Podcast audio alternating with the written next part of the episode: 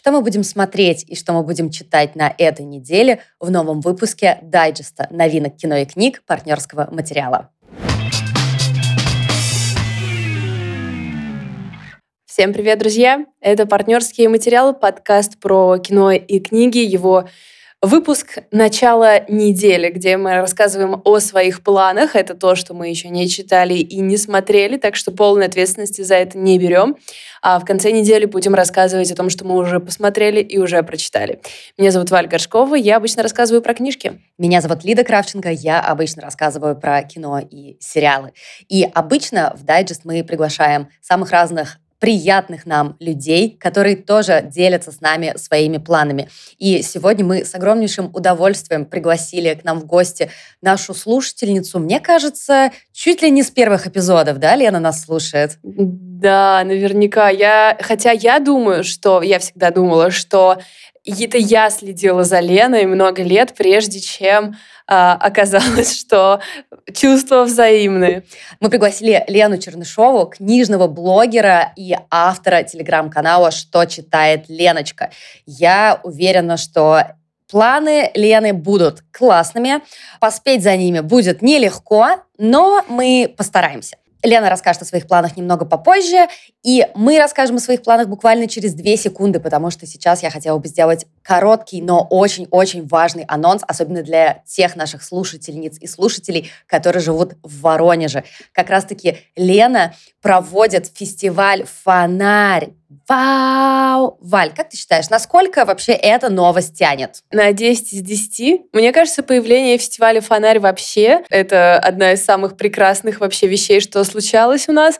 Причем э, меня восхищает то, что, по моим ощущениям, прошло уже где-то 830 фонарей, в то время как они чуть больше года его делают. Да, «Фонарь» — это совершенно удивительное, на самом деле, мероприятие, которое проходит и в Москве, и в Санкт-Петербурге, и вот в Воронеже, и где он только не проходил. И мы тоже проводили такой а, у нас был собрат фонаря книжный Нижний. Так вот, это благотворительная распродажа книг, а, которая обычно состоит из двух этапов. Первый этап, он сейчас идет в Воронеже, все приносят свои старые книги. Книги должны быть классными, но условно, знаешь, когда купил, э, нечаянно себе заказал два экземпляра чего-либо из Новокидин Пресс, или когда ты прочитал и знаешь, что перечитывать не будешь.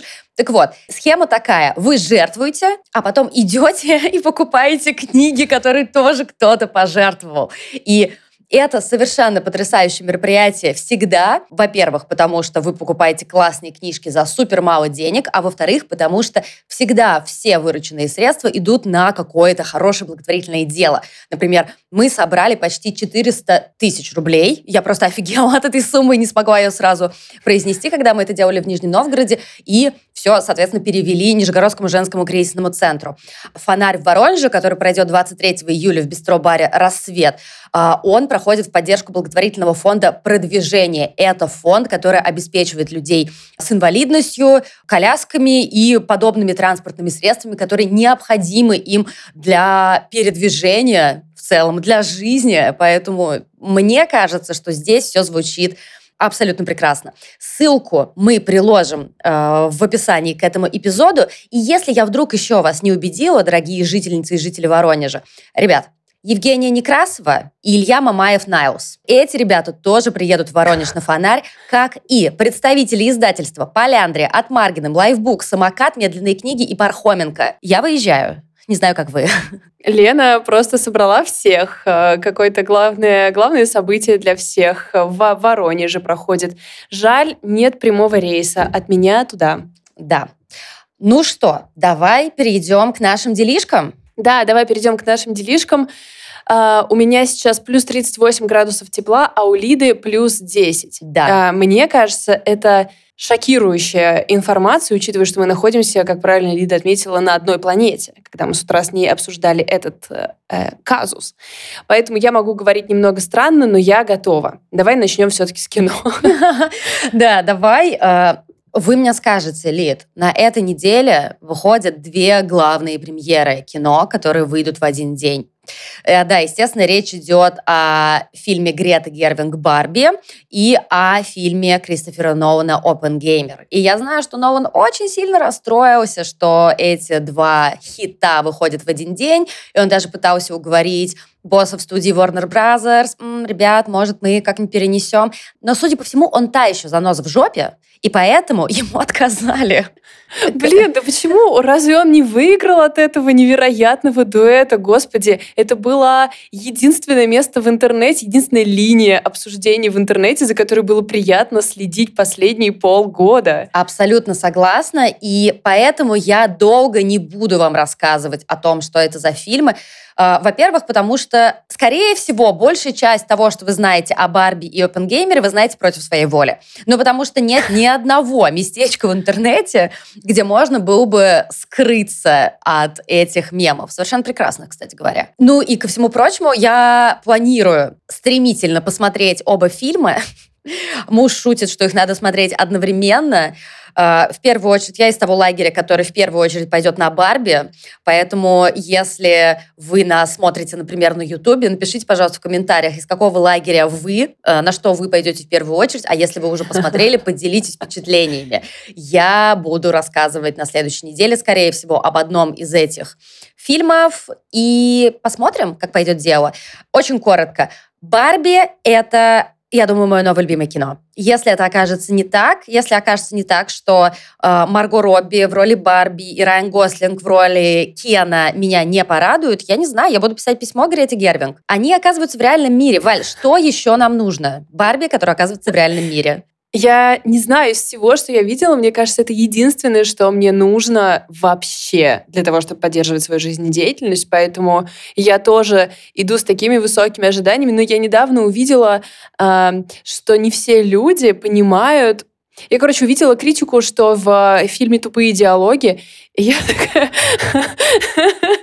Я подумала, о, то есть мы с вами не на одной странице, и поэтому я, ты знаешь, даже испытала какое-то э, странное ощущение причастности к этому крошечному узкому сообществу людей, которые играли которые в Барби. шарят. К этому миниатюрному, миниатюрной совершенно, да, группе людей. Но если вы до сих пор не хотели пойти на Барби по каким-то причинам, и, возможно, эта причина состоит в том, что вы находитесь в России, а мы абсолютно не имеем ни малейшего понятия, как будет прокат Барби и Опенгеймера э, в России разворачиваться, то я попробую вас еще чуть-чуть уговорить. Например, тут будет играть Майкл Сера, а, помните такого чувака, да? Я вот, если честно, очень сильно по нему соскучилась. И мое самое любимое из этого каста это то, что одну из... Я, к сожалению, забыла, э, в серии Барби есть беременная кукла, тоже без понятия. Ее будет играть наша любимая Эмеральд Финел, которую мы знаем как режиссерку фильма «Молодая девушка, подающая надежды». Этот фильм подает нам знаки просто очень сильно. Ну и там еще будет играть половина каста Sex Education, как, например, э, Конор Суинделс, который играл плохиша Буллера, забыла, как его зовут, и Шути Гатва, это, мне кажется, наш просто, наша самая любимая звездочка сериала Sex Education. А, ну и что сказать насчет Опенгеймера? Ну, он идет три часа, и там Киллиан Мерфи. Как бы э, буквально весь, э, весь твой дайджест сейчас был отображением маркетинга Барби и Опенгеймера в паблике. А, ну... Примерно так эти два фильма и продвигаются. Слушай, мне на самом деле кажется, что Опенгеймер немножечко переугорел с тем, что там супер мощный каст, то есть э, Кристофер Нолан такой, вы думали, у меня в прошлый раз был звездный каст? Нет, у меня сейчас звездный каст. Но при этом как будто никто не знает, что там играет э, Флоренс Пью, Гарри Олдман, Роберт Дауни-младший, Мэтт Деймон. Капец. Э, э, ну, Кеннет Брана, понятно, он, он везде теперь у Нолана, видимо. Ну, то есть полно народу. Кейси Аффлек, Алекс Вулф. И ничего тебя не смущает в этом э, перечне? Ничего не заметила? То, что там только одна, одна девушка? Флоренс Пью и Эмили Блант. Э, это, знаешь, это как из того мема. Э, «Властелин колец», но только со сценами, где женщины разговаривают друг с другом. И там одна сцена на 10 секунд. Вот тут, видимо, будет то же самое. Ну, Лид, тебе сейчас, тебе сейчас ответят, а ну, знаете, это исторически аккуратное э, представление. Ответьте, ответьте, ребят. Все как бы ссылки на наши соцсети есть в описании к этому эпизоду, поэтому э, я не знаю, почему я так разминаюсь, потому что обычно я всегда на все комментарии пишу, да, ну ладно, у меня другое мнение, но ничего, главное, что мы вместе. Так что это какие-то пустые угрозы. Да, но в чате Да, кстати, если вы хотите в чат, э, все ссылочки тоже есть в описании к эпизоду. Там есть ссылка на Boosty и на Patreon. То есть вы даете нам денег, а мы даем вам дополнительный контент в виде дополнительного бонусного эпизода и приглашаем вас в наш самый лучший в мире чат партнерского материала. Если вы вдруг не знаете, что нас можно смотреть на Ютубе или по каким-то причинам не смотрите нас на Ютубе, то я вам просто расскажу, что мы сейчас с Валей, как э, те девочки из сериала Wednesday или как из того мема, где девочка год, и рядом ее радостная подружка, потому что просто Валя в жаре, в розовом топе и белоснежной рубашке, а я в черной рубашке в плюс 10. И больше напоминаю женскую версию да. Северуса Снега. Я манифестирую. Я более того, щеки накрасила розовым. Я пытаюсь, я пытаюсь. Никто не может сказать, что я не пыталась.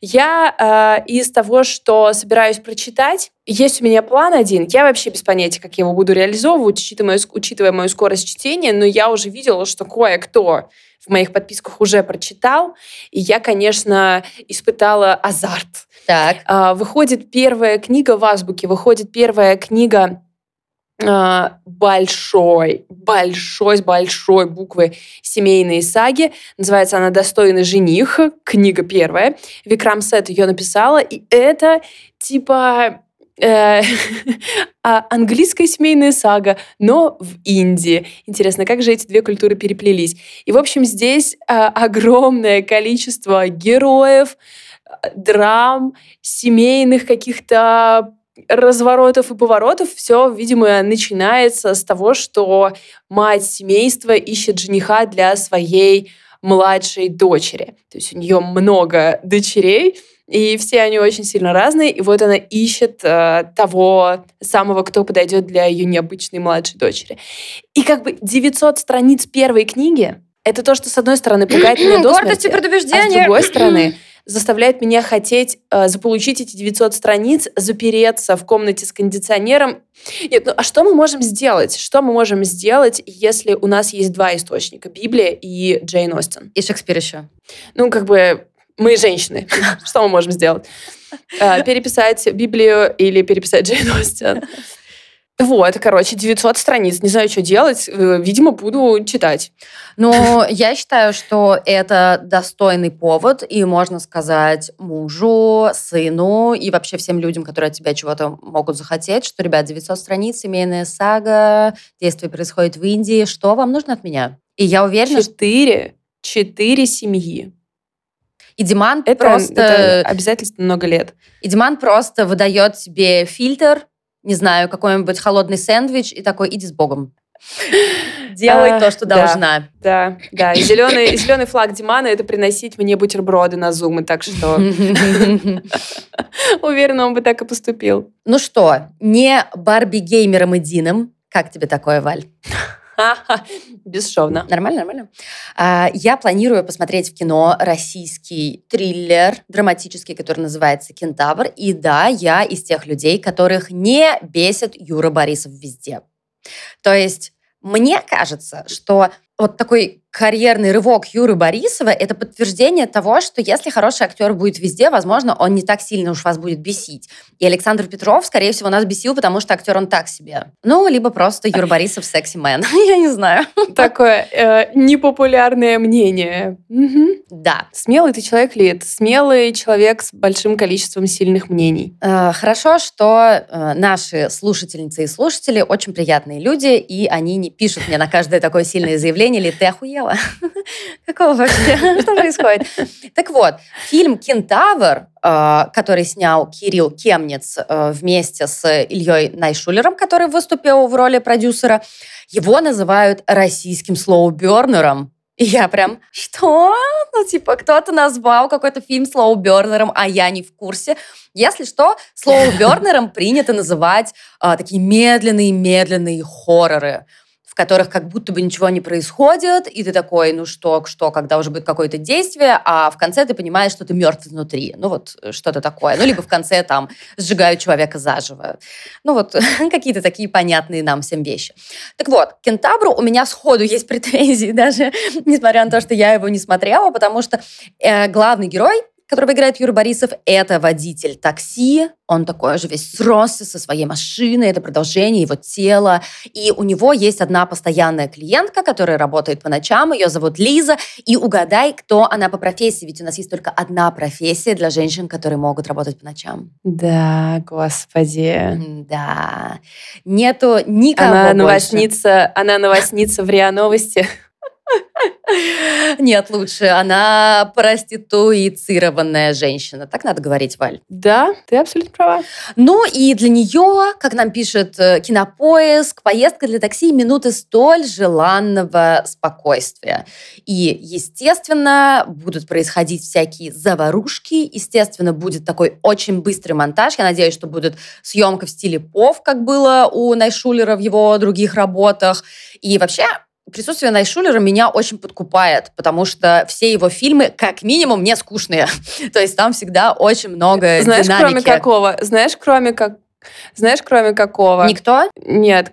Кроме special Данила Поперечного. Илья Найшулер снял special для Данила Поперечного.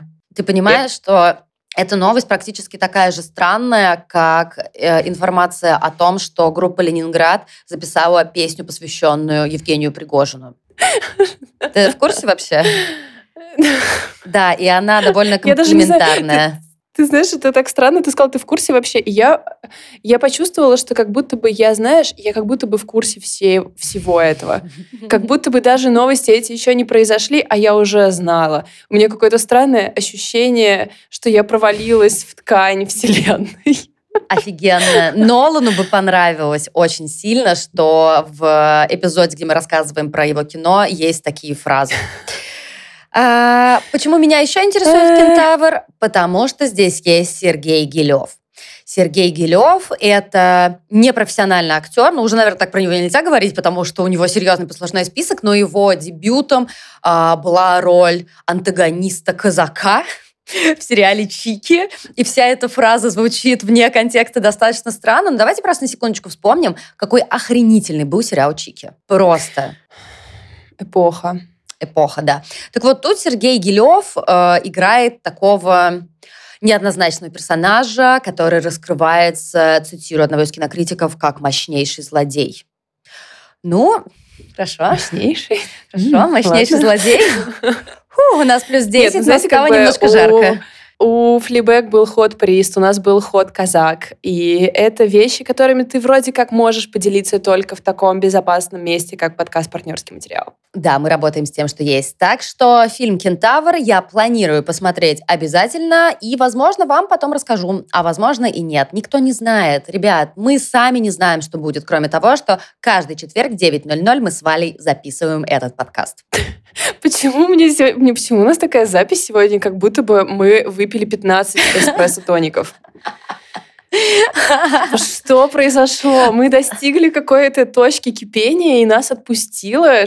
Если я честно, у меня просто ощущение, что я, когда начинаю говорить, не могу остановиться. Может быть, я стала настоящим подкастером.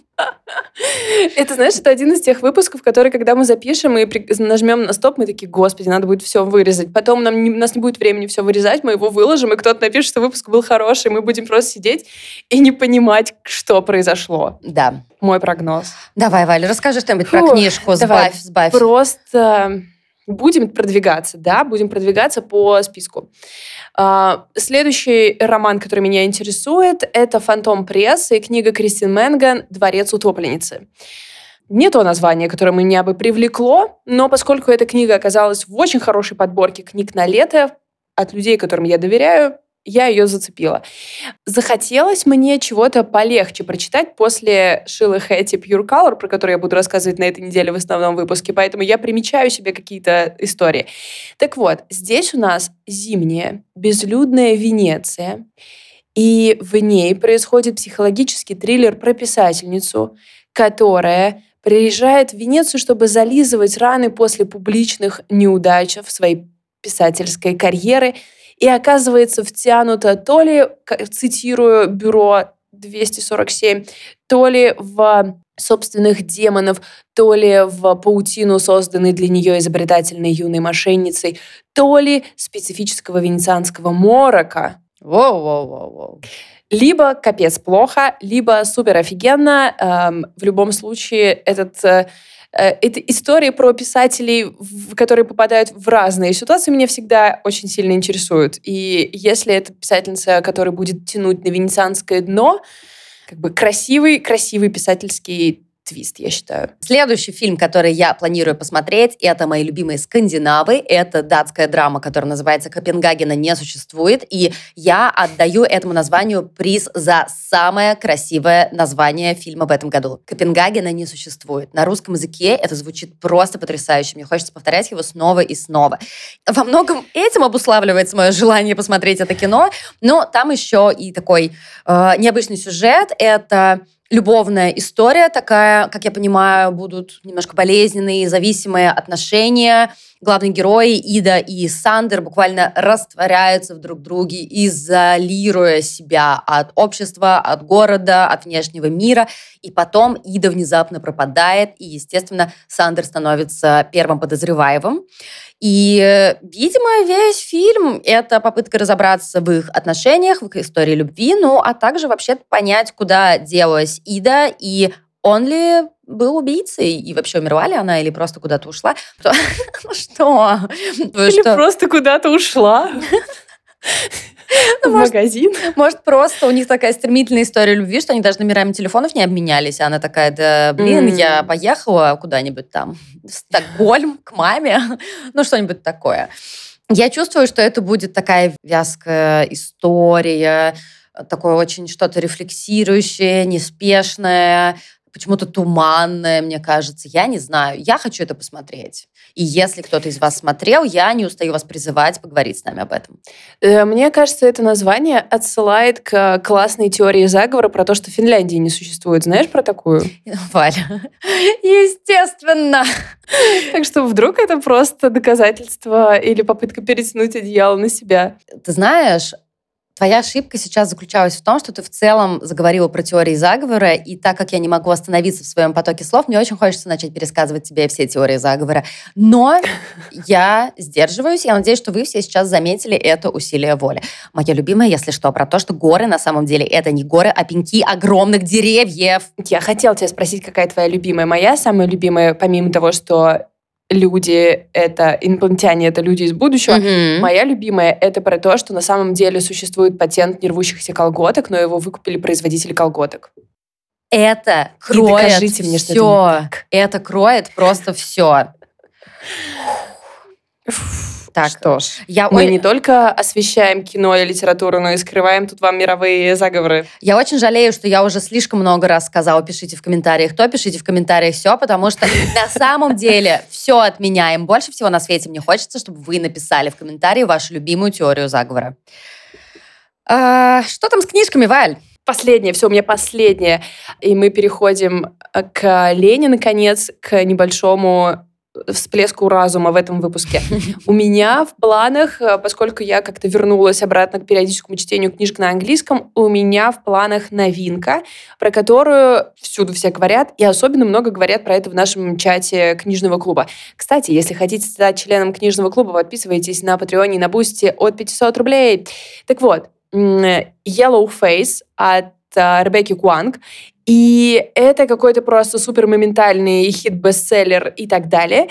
И это роман, который начинается с так, как начинались уже многие романы для него. Существует две писательницы, ну, вы можете подставить писателей, если вспоминать что-то другое. А одна из которых у другой при стрёмных обстоятельствах похищает рукопись и издает ее как свою. Mm. Но интересный тач в этом романе тот факт, что девушка, которая погибает, азиатка, а девушка, которая похищает роман, просто белая девчонка. Mm-hmm. И она издает, получается, под своим именем роман, э, написанный азиаткой про э, азиатские проблемы. Там исторические вещи, какие-то расистские вещи, mm-hmm. которые она испытывала и так далее.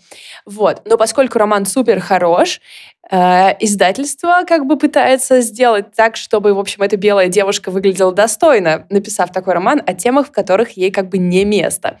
И учитывая вообще весь фон западной издательской индустрии и довольно, как мне кажется, увлекательные именно сюжетные повороты в этом романе, у меня большие на него ожидания. Он, помимо того, что как бы трогает довольно серьезные темы, вроде как смешной.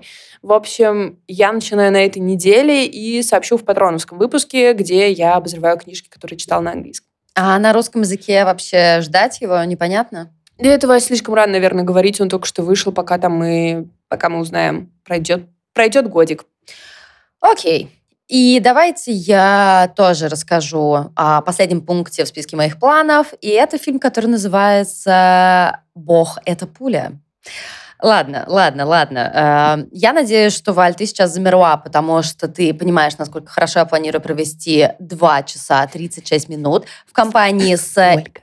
Да, в компании с Николаем Костером Вальдау, Джейми Фоксом и Майкой Монро. Ты спросишь меня, про что эта история, а я тебе скажу, что это история про полицейского, у которого убивают жену, а его дочь похищают сатанисты. И ты знаешь, что он делает? Обращается в полицию? Но он же сам полицейский. Ну, знаешь, это же он же не может расследовать дело, в котором заняты его родные. Да, он обращается в полицию, но полицейский медленный и нерасторопный, поэтому знаешь, что он делает? Сам спасает ее. Да, он решает спасти ее сам. я напоминаю вам, ребята, что Николай Костер-Баудао – это тот самый Джейми из «Игры престолов», если вам сложно визуализировать такого полицейского. Проще вообще не стало, если честно. В смысле? Чел, который... Сложно визуализировать его как полицейского. А, все, я поняла. А то спасибо, что избавил меня от подробностей описывать линию Джейми в «Игре престолов». Ну, знаешь тот чел, который там со своей сестрой, это самое? Не очень хотелось бы, конечно. А, и он находит единственного выжившего, который сбежал из этого культа. Его играет Джимми Фокс. Я надеюсь, что у Джимми Фокса все хорошо сейчас, потому что он находится в рехабе. Насколько мне известно, насколько мне доносят мои источники. И я уверена, что это хуже, чем Мэнди. Кто-то из вас наверняка вспомнил про Мэнди, потому что тоже сатанисты кого-то там похищают, убивают, э, надо отправляться мстить. Но мне ужасно хочется посмотреть это кино. Потому что в жанрах написано боевик, триллер, ужасы, криминал. А слоган этого фильма «Последнее слово за ним». Почему-то хочется навернуть кринжа. Я не знаю. Очень захотелось. Ничего не могу с собой поделать. Это фильм, который я бы смотрела под пиво и очень крепкий рамен. Он такой эм, жирный. Но тебе же нужно подо что-то есть рамен и пить пиво, правильно? Да, да, ну как бы и вообще есть недостаток э, контента для этого, так что да. Поэтому... Как только ты маякнешь, что все в порядке, я при, приступлю. Все, договорились. И на этой прекрасной ноте мы заканчиваем наш почему-то совершенно отбитый дайджест и передаем слово Лене Чернышовой, которая в более спокойном, размеренном и а, простом для восприятия режиме будет вам рассказывать о своих планах.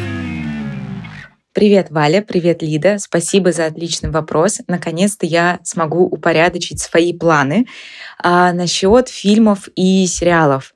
А, безусловно, 21 июля или ближайшую приемлемую дату я буду смотреть Барби. Потому что даже если бы я не собиралась смотреть этот фильм, боюсь, а, медиапространство не оставило мне для этого никаких шансов, и надо уже понять, почему последние несколько месяцев все вокруг такое, черт побери, розовое. Также я собираюсь продолжить просмотр сериала «Библиотекарь». Я не читала э, книгу, точнее, я ее начала, но не дочитала, э, так что пока сериал идет хорошо, и э, я просто слушаю многочисленные комментарии своего мужа относительно того, как э, как все плохо и ужасно, но я человек простой, мне показывают э, какой-то задорный боевик, я смотрю какой-то задорный боевик. Э, Также, наверное, я хотела бы уже дойти до третьих стражей галактики. А, во-первых, пополнить свой плейлист, а во-вторых, все-таки узнать трагическую историю ракеты. А, да, мне все заспойлерили, но я думаю, что смогу это пережить и получить удовольствие от фильма. А, что касается книг, тут все значительно проще.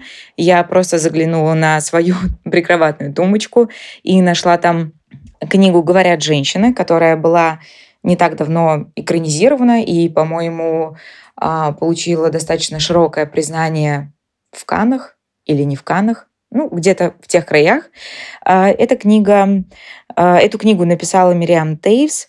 Она рассказывает о том, как в менонитском сообществе, как говорят классики, происходит некоторое дерьмо.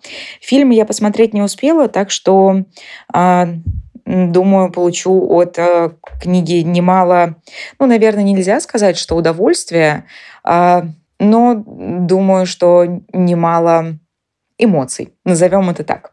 А также я собираюсь прочитать детскую книгу. Она называется «Геннадий Туманович и другие облака». А, Ее написала э, моя однофамилица Евгения Чернышова.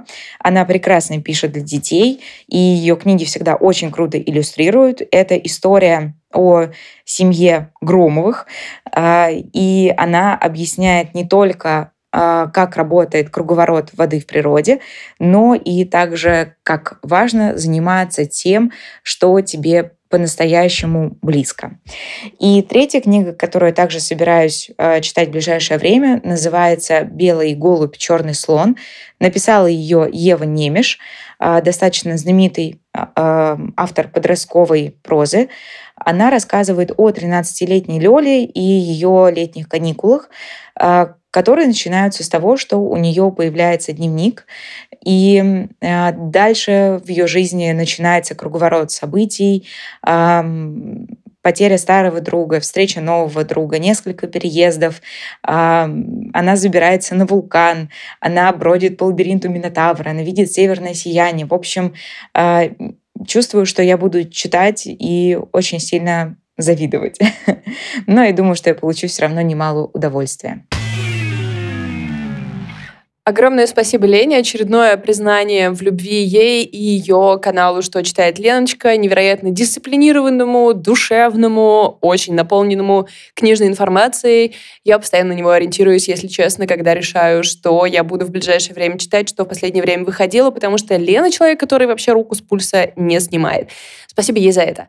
Абсолютно так и есть. А если вы знаете какого-то хорошего человека, который ведет классный блог, рассказывает про кино, книги, а может быть даже что-то другое, может быть вообще что-то не связанное с искусством, но вам он очень нравится, опять же, дайте нам знать. Мы готовы приглашать всех. Да, так и есть. Сори, я просто уже на психозе. Прощаемся с вами. До встречи в конце этой недели в нашем обзорном эпизоде. Все ссылки есть в описании. Там много всего полезного. Обязательно покопайтесь и выходите с нами на связь. Пока. Всем пока. Пока.